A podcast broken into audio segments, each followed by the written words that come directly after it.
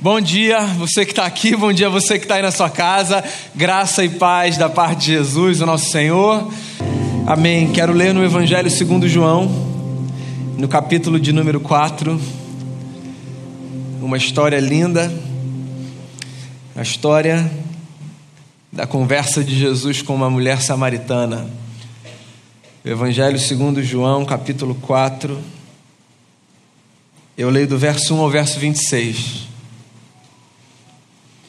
Diz assim o texto: Os fariseus ouviram falar que Jesus estava fazendo e batizando mais discípulos do que João. Embora não fosse Jesus quem batizasse, mas os seus discípulos. Quando o Senhor ficou sabendo disso, saiu da Judéia e voltou uma vez mais a Galiléia. E era-lhe necessário passar por Samaria. Assim chegou a uma cidade de Samaria chamada Sicar, perto das terras que Jacó dera a seu filho José. Havia ali o poço de Jacó. Jesus, cansado da viagem, sentou-se à beira do poço. E isso se deu por volta do meio-dia. Nisso veio uma mulher samaritana tirar água e disse-lhe Jesus: Dê-me um pouco de água. Os seus discípulos tinham ido à cidade comprar comida. A mulher samaritana lhe perguntou: Como o Senhor, sendo judeu, pede a mim, uma samaritana, água para beber? Pois os judeus não se dão bem com os samaritanos. Jesus lhe respondeu: Se você conhecesse o dom de Deus e quem lhe está pedindo água, você lhe teria pedido e ele lhe teria dado água viva. Disse a mulher: O Senhor não tem com que tirar água e o poço é fundo. Onde pode conseguir essa água viva? Acaso o Senhor é maior do que o nosso pai Jacó, que nos deu o poço, do qual ele mesmo bebeu, bem como seus filhos e seu gado? Jesus respondeu: Quem beber desta água terá sede outra vez, mas quem beber da água que eu lhe der nunca mais terá sede. Ao contrário, a água que eu lhe der se tornará nele uma fonte de água a jorrar para a vida eterna. A mulher lhe disse: Senhor, dê-me dessa água, para que eu não tenha mais sede, nem precise voltar aqui para tirar água. Ele lhe disse: Vai chame o seu marido e volte. Não tenho marido, respondeu ela. Disse-lhe Jesus: Você falou corretamente dizendo que não tem marido. O fato é que você já teve cinco, e o homem com quem você agora vive nem é seu marido. O que você acabou de dizer é verdade. Disse a mulher: Senhor, vejo que és profeta. Os nossos antepassados adoraram neste monte, mas vocês, judeus, dizem que Jerusalém é o lugar onde se deve adorar. Jesus declarou: Creia em mim, mulher, está próxima a hora em que vocês não adorarão o Pai nem neste monte, nem em Jerusalém. Vocês, samaritanos, adoram o que não conhecem, nós adoramos o que conhecemos, pois a salvação vem dos judeus. No entanto, está chegando a hora, e de fato já chegou, em que os verdadeiros adoradores adorarão o Pai em espírito e em verdade. São estes os adoradores que o Pai procura. Deus é espírito, e é necessário que os seus adoradores o adorem em espírito e em verdade. Disse a mulher: Eu sei que o Messias, chamado Cristo, está para vir. Quando ele vier, explicará tudo para nós. Então Jesus declarou: Eu sou o Messias, eu que estou falando com você. Palavras de João, o único que registra entre os quatro evangelistas essa história fascinante. É curioso, a gente chama Jesus de mestre, o mestre dos mestres, a gente diz. Mas a gente não tem nenhum registro histórico de Jesus frequentando nenhum dos ambientes tradicionais que os mestres frequentavam. Não há registro, por exemplo, histórico da formação de Jesus em alguma escola rabínica do seu tempo. Nem há nenhum registro nos evangelhos, ou sequer fora deles, de episódios nos quais Jesus se reunia em certos lugares tradicionais que nós enxergaríamos como escolas onde ele estivesse ali então ensinando os seus seguidores e as suas seguidoras. Jesus era um mestre diferente. No tempo de Jesus, as escolas rabínicas, num certo sentido, eram diferentes dos imaginários que hoje a gente guarda quando a gente pensa numa escola. Sala de aula, um quadro, um professor, todos sentados. A dinâmica era outra. Por exemplo, havia um ditado entre os rabinos em Israel que dizia assim: cubram-se da poeira dos pés dos seus mestres.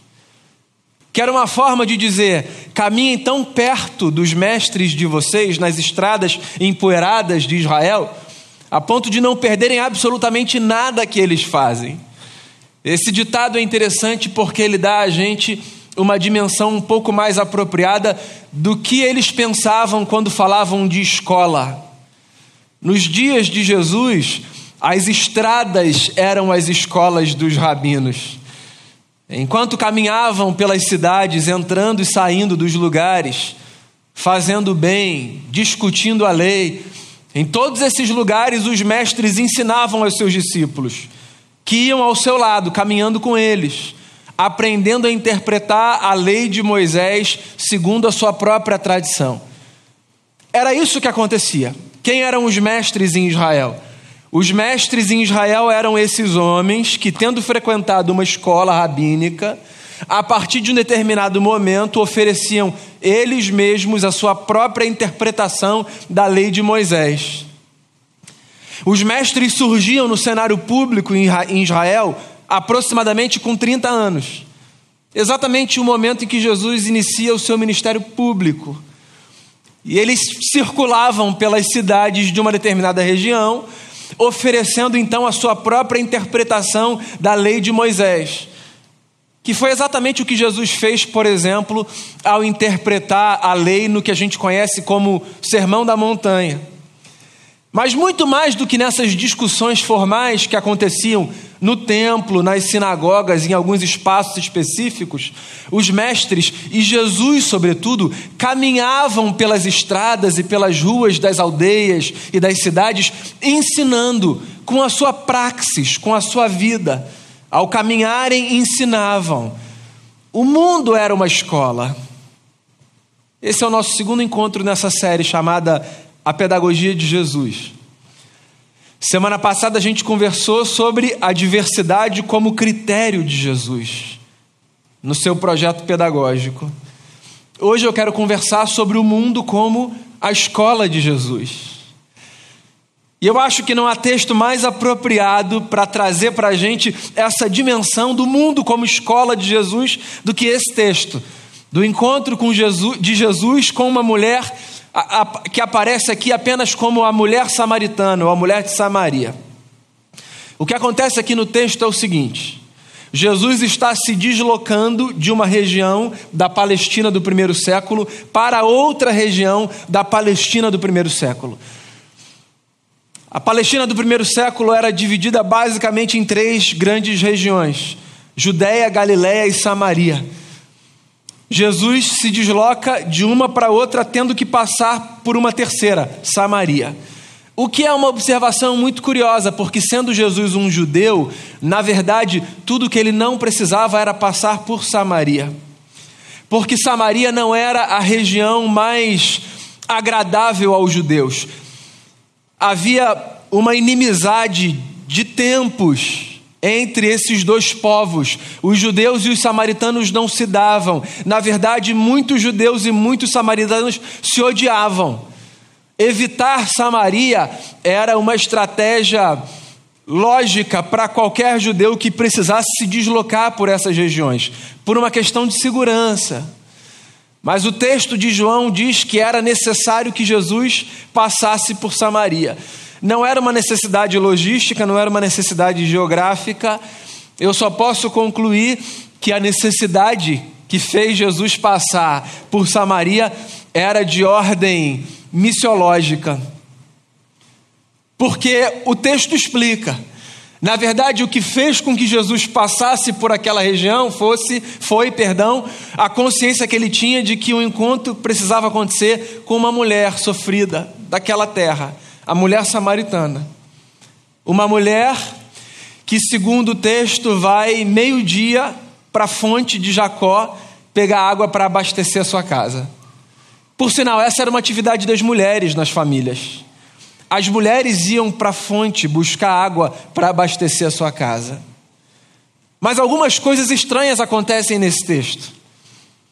Porque essa é uma mulher que vai meio-dia para a fonte buscar água que é um horário muito incomum para ir à fonte buscar água, porque o sol está mais forte, o que faria da jornada um percurso muito mais cansativo.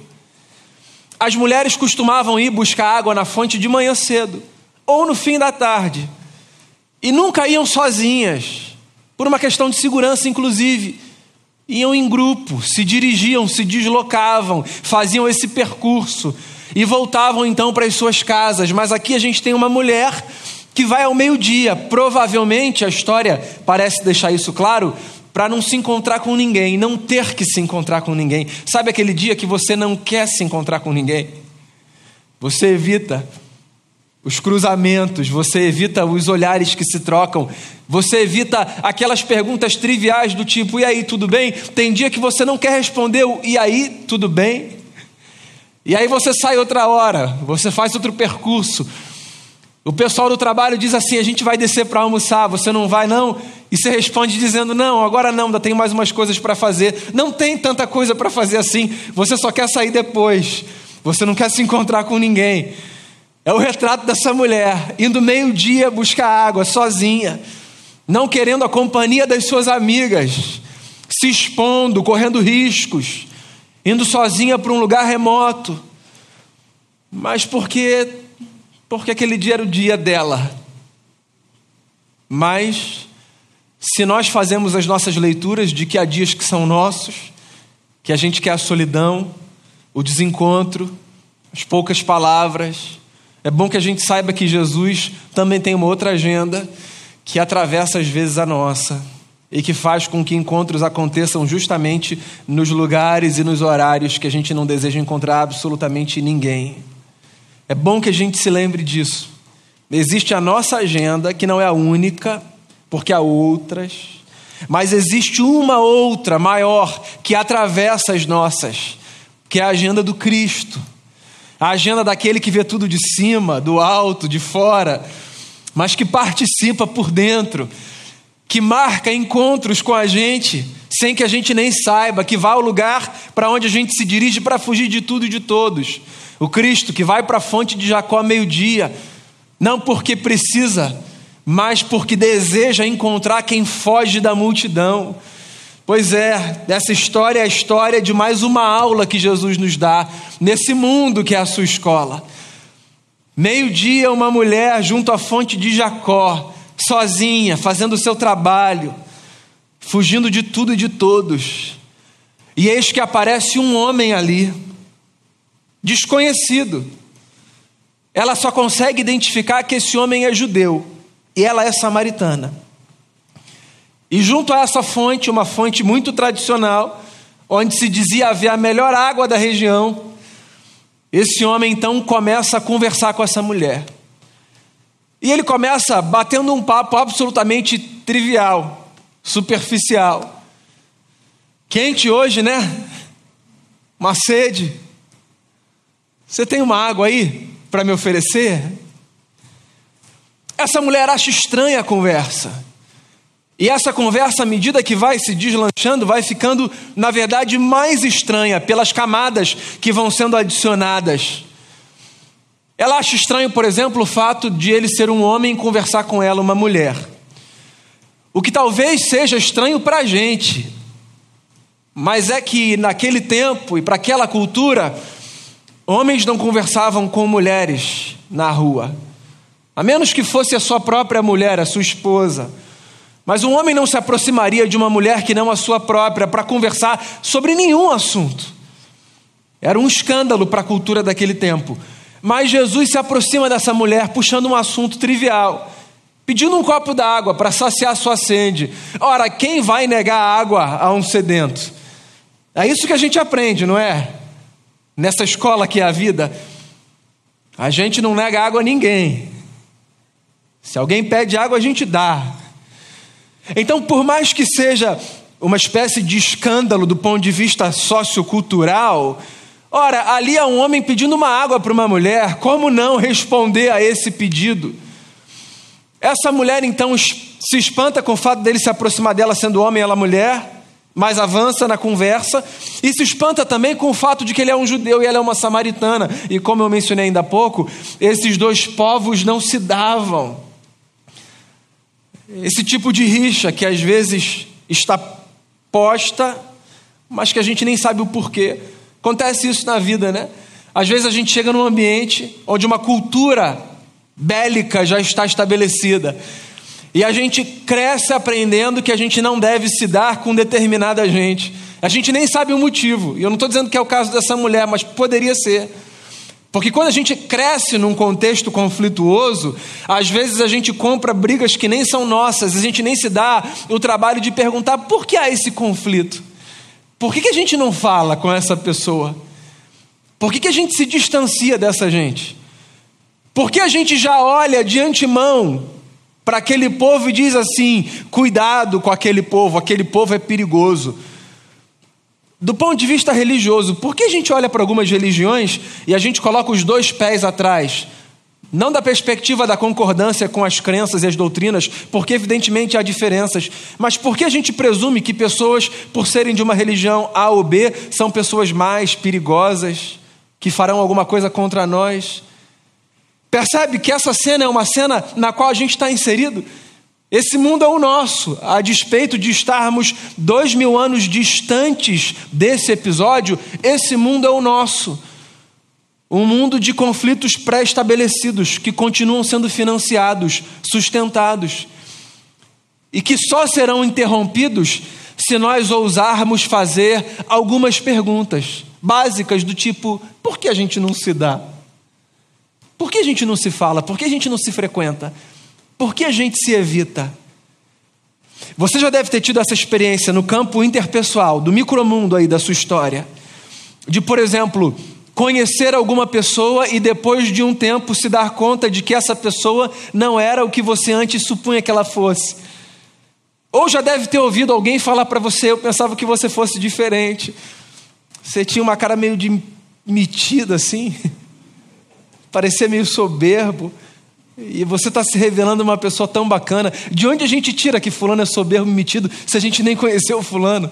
Que projeção é essa que a gente faz? Que carga é essa que a gente traz?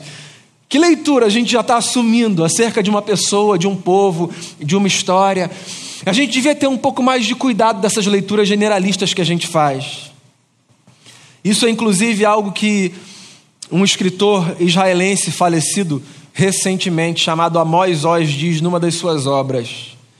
Eu não sei se é em Mais de uma Luz ou em Como Curar um Fanático. Os dois livros são geniais, você pode ler depois. O Amós Oz diz o seguinte: É sempre melhor, ao trilharmos caminhos de conciliação e de aproximação, nós sairmos das leituras generalistas e fazermos leituras pessoais e aí ele dá um exemplo.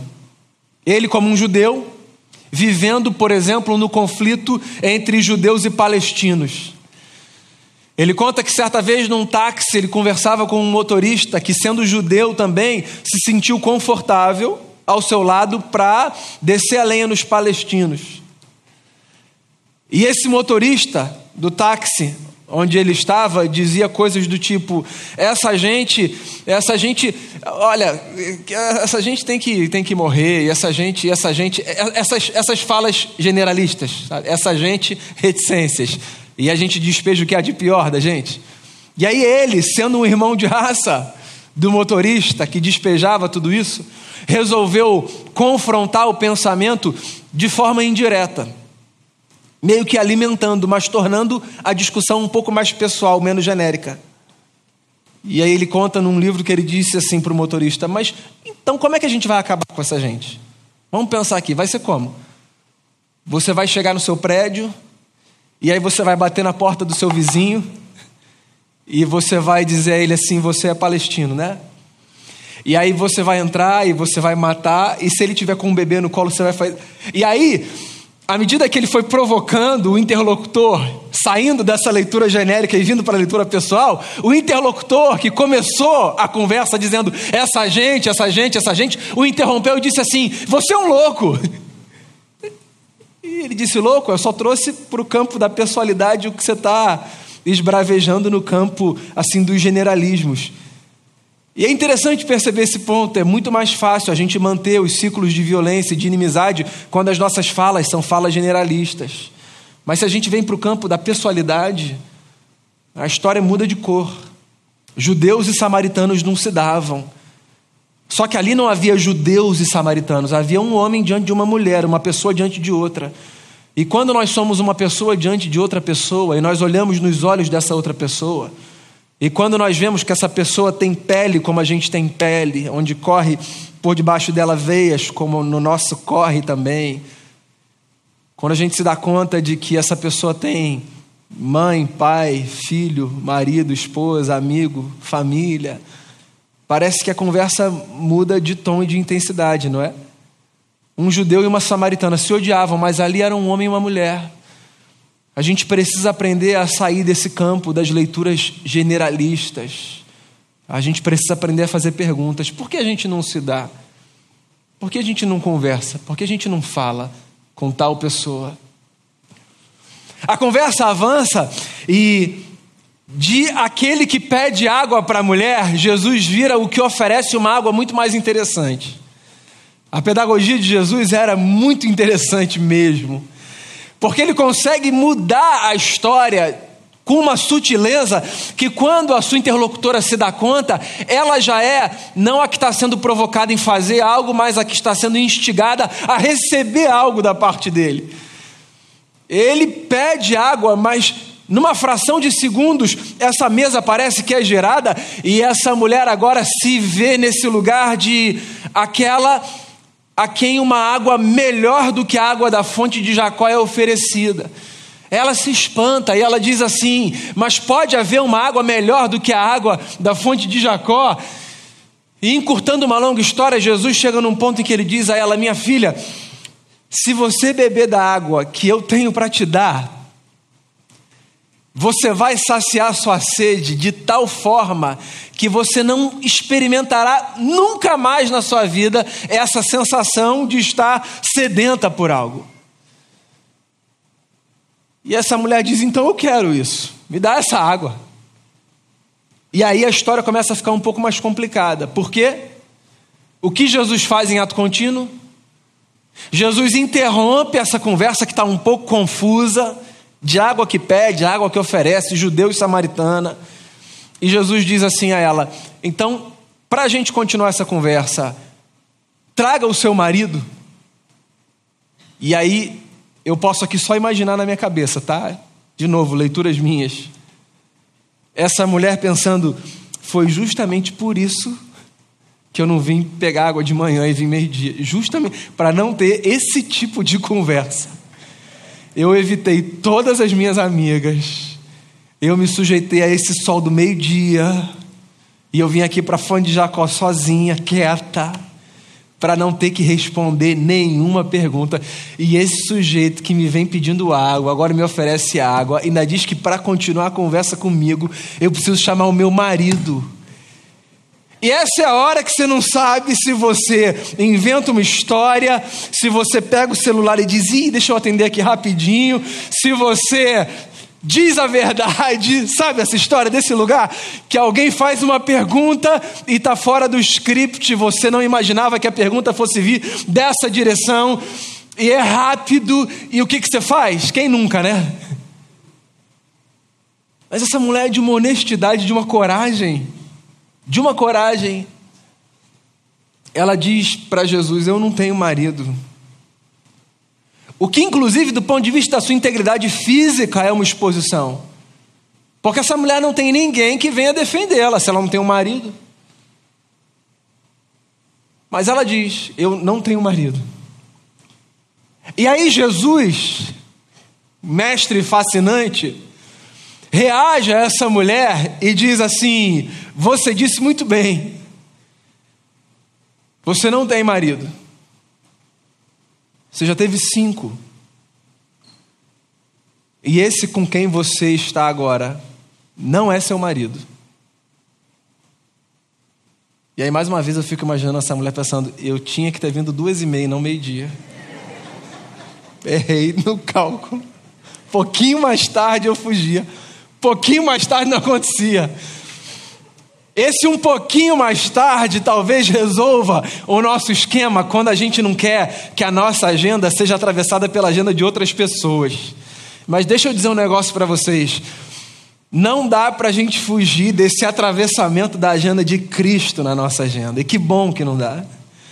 Porque a agenda de Cristo atravessar a nossa pode causar um certo desconforto. Mas todo desconforto que Cristo nos causa com a sua agenda é para o nosso bem e é libertador. Então, às vezes, a gente tem a sensação e a gente faz a leitura lá dentro de que seria melhor se não tivesse acontecido daquele jeito e tal. Mas acredite nisso. Quando é a agenda de Cristo que atravessa a nossa, assim, nada melhor poderia acontecer. Você disse bem, esse não é o seu marido, e você já teve cinco. E aí, essa mulher, que é uma mulher corajosa, eu insisto nessa tese, essa mulher é uma mulher de coragem que nós muitas vezes não temos, porque essa mulher exposta na sua alma, porque ela está desnuda ali na alma, certo? Essa mulher é a lembrança do que disse certa vez a Adélia Prado num dos seus textos, que a verdadeira nudez não é a nudez anatômica. A verdadeira nudez é a nudez existencial.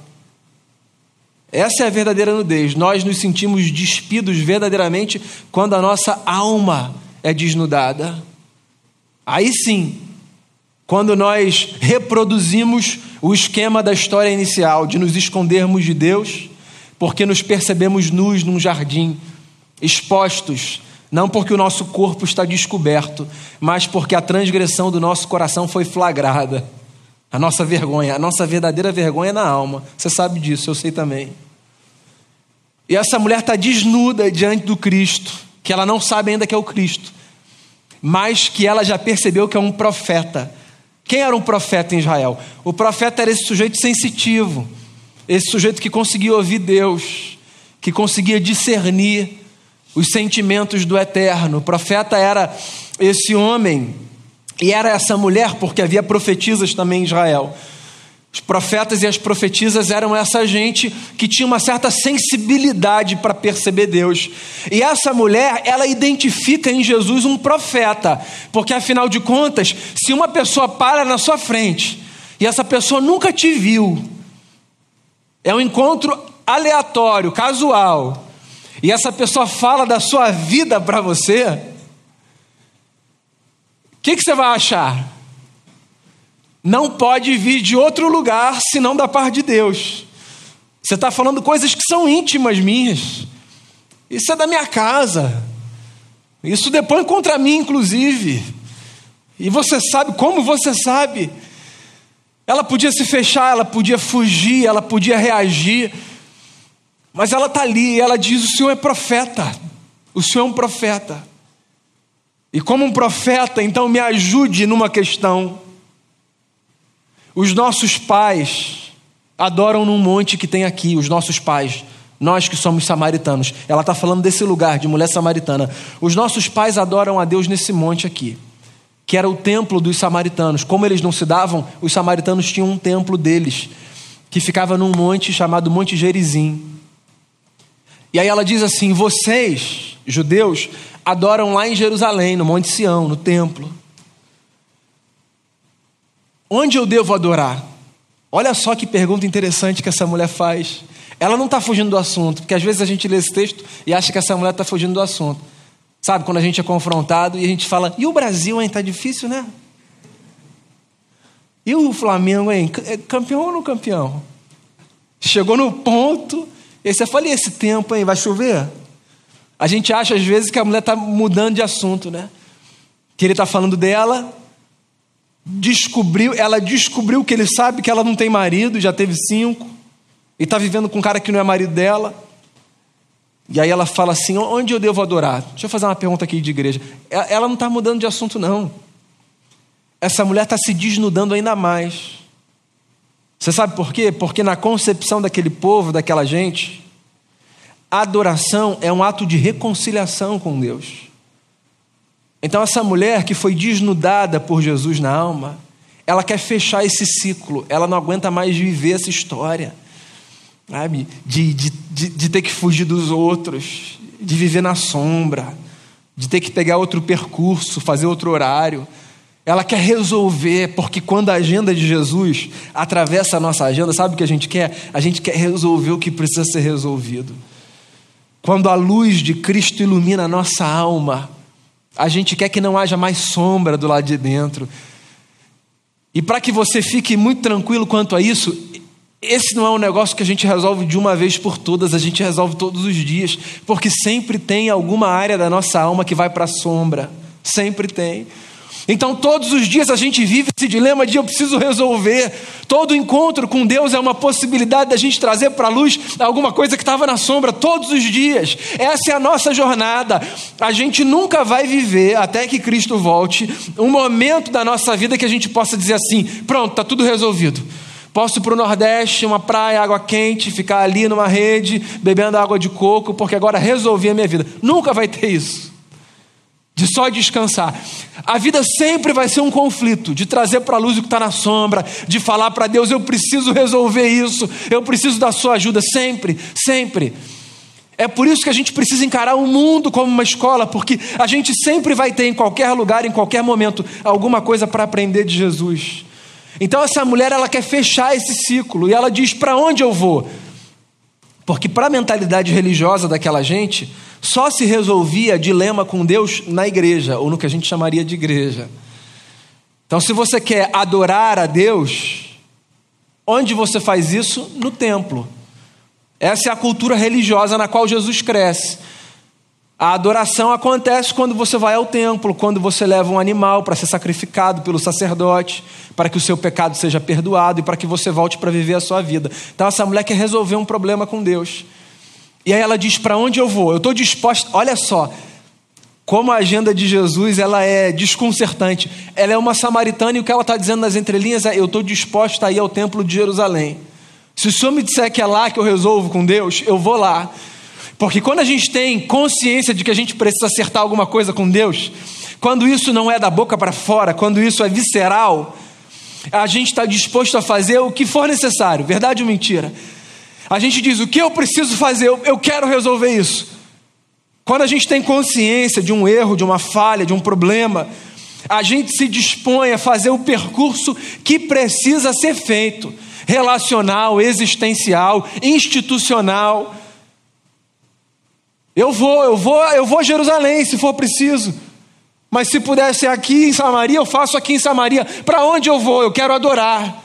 Ela não queria ir levantar a mão e cantar uma música. Ela queria se reconciliar, porque adorar não é levantar a mão e cantar uma música, isso aqui é só uma expressão corporal da nossa rendição, no máximo. Isso aqui é só uma expressão corporal da rendição. Quando você canta assim, você está só dramatizando a sua postura de alma. Mas a adoração não é o que acontece assim. A adoração é essa postura de vida de reconciliação com Deus. Então ela pergunta para Jesus: para onde eu vou? Eu quero fechar esse ciclo. E aí, Jesus, como um mestre fascinante, tendo aquele lugar como escola daquele dia, dá a resposta mais extraordinária que aquela mulher podia ouvir e que eu e você precisamos ouvir todos os dias. Mulher, Deus é espírito.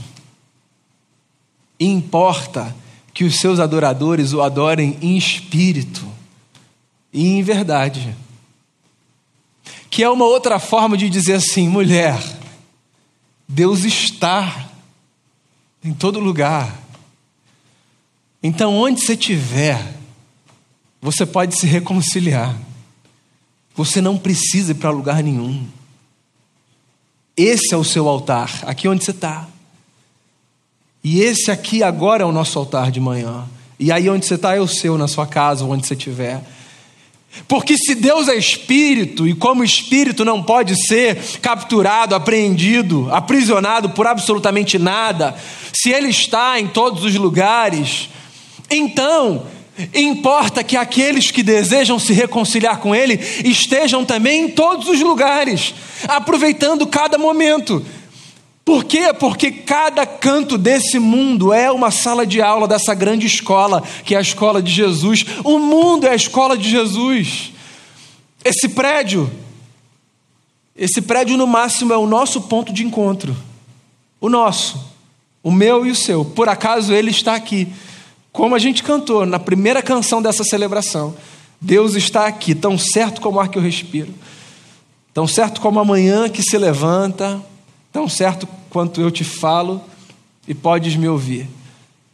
Por acaso ele está aqui, mas está aí também onde você está, está nos lugares onde você não imagina que Ele esteja, está no coração de pessoas que você acha que Ele não habita, está abençoando gente que você acha que Ele não deve abençoar, está costurando histórias que a gente acha que não tem como costurar.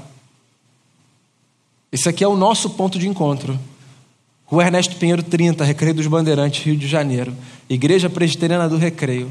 Esse prédio é o nosso encontro. É o lugar onde a gente se encontra todo domingo. Mas essa não é a nossa escola. Essa é uma das nossas salas de aula. Mas o mundo é a escola de Deus, lá fora. Onde quer que a gente esteja. Seja qual for o momento que a gente esteja atravessando. Todo lugar, todo lugar é lugar para a gente aprender aos pés de Jesus. E dos lugares mais inesperados vêm as lições mais surpreendentes. Essa mulher tem a vida transformada de forma tão intensa e tão profunda que sabe como essa história termina? Eu não li os últimos versos, depois você pode ler. Essa mulher que foi para a fonte meio-dia sai correndo para a cidade para dizer para todo mundo que ela encontrou o Messias. Aqueles dias que a gente começa de manhã dizendo hoje vai ser difícil e que Deus, pela Sua graça, nos ensina alguma coisa no curso das horas, e a gente volta para casa dizendo obrigado, Senhor, talvez tenha sido um dos dias mais incríveis da minha vida. Já viveu esses dias? Ela começa fugindo de todo mundo, indo para a fonte meio-dia, e ela fecha esse dia correndo para a cidade, para dizer para todo mundo que ela encontrou o verdadeiro mestre que ensinou a ela que esse mundo é lugar de reconciliação. Foi por isso que a gente começou o culto hoje lendo com o pastor Diego o Salmo 29, onde o poeta olha a tempestade e diz: Isso é, isso é Deus falando através da natureza. E no seu templo, diz o salmo, tudo diz glória. O mundo é a casa de Deus, um grande templo, uma grande escola o que significa que onde a gente estiver, quando a gente estiver, com quem a gente estiver, a gente pode aprender alguma coisa através de Jesus. Que se hoje não de corpo presente entre nós, porque está junto do Pai, seguramente pelo seu espírito, se utilizando de homens e mulheres que muitas vezes nós nem imaginamos, continua a nos ensinar e a fazer deles e delas instrumentos da sua voz e da sua graça na nossa vida. Pois é, Jesus está ensinando a gente através de muita gente que a gente nem acha que está sendo um instrumento nas mãos de Jesus. Então, amigo e amiga, caminhe por aí com um pouco mais de atenção, porque é possível que Deus esteja chamando você nos lugares mais inesperados para mais um ciclo de reconciliação. E é por isso que eu queria fechar esse momento convidando você para refletir um pouco sobre em que lugares você tem conseguido ouvir a voz de Deus na sua vida. Porque essa sala de aula, bem, aqui é fácil a gente vir para cá com atenção e dizer ao Eterno: fale comigo nessa manhã, Senhor. Tudo aqui aponta para isso. Mas e fora daqui? Eu queria encorajar você nessa manhã, ao sair daqui, domingo, segunda, terça, quarta, quinta, sexta e sábado, viver com atenção, porque na sua fonte de Jacó é possível que Jesus esteja marcando um encontro inesperado, subversivo e transformador com você. Vamos fazer uma oração, fechar os olhos, colocar a vida diante dele.